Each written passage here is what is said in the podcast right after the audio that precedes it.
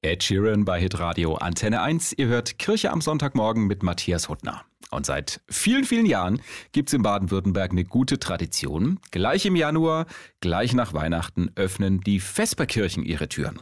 Lecker Essen in netter Gesellschaft gibt's auch diesen Winter in vielen Kirchen im ganzen Land. Achim Stadelmeier aus unserer Kirchenredaktion dieses Jahr, aber dann wieder richtig Vesperkirche nach den beiden Corona-Jahren zuletzt. Ja, Corona hat natürlich auch bei den Vesperkirchen richtig reingehauen. Manche sind ja komplett ausgefallen, andere sind auf Essen to go umgestiegen. Mhm. Und diesen Winter auf jeden Fall ist wieder Vesperkirche in der Kirche und im Gemeindehaus möglich und damit auch wieder mehr Kontakt und Gemeinschaft. Und das will die Vesperkirche ja vor allem sein, ein Ort der Begegnung. Gerade für einsame und alte Menschen ist das eine wichtige Sache. Ja, kannst du uns einen kleinen äh, Überblick mal geben? Was ist da wo geplant dieses Jahr? Ja, in Göppingen und Karlsruhe, da laufen die Vesperkirchen schon. Heute geht's los, äh, unter anderem in Stuttgart, in Reutlingen, in Singen oder auch in Pforzheim.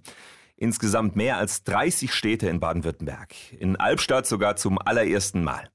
Und überall gibt's äh, nicht nur ein kostenloses oder ganz günstiges Mittagessen, sondern oft zum Beispiel auch einen Friseur, eine Ärztin, soziale Beratung, Seelsorge oder auch Live-Konzerte.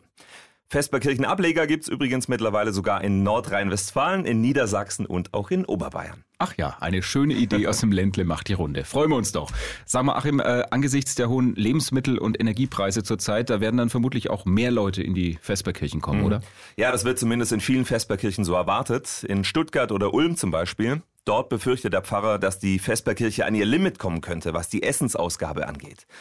Ja, sowieso, die Kosten sind gestiegen und müssen durch Spenden eben auch wieder reingeholt werden. In Göppingen gab es in den ersten Tagen aber noch keinen größeren Ansturm als sonst. Aber so wurde mir gesagt, es ist überall eine ganz große Dankbarkeit zu spüren, dass die Vesperkirche wieder da ist. Danke, Achim, für diesen Überblick zum Vesperkirchenwinter 2023.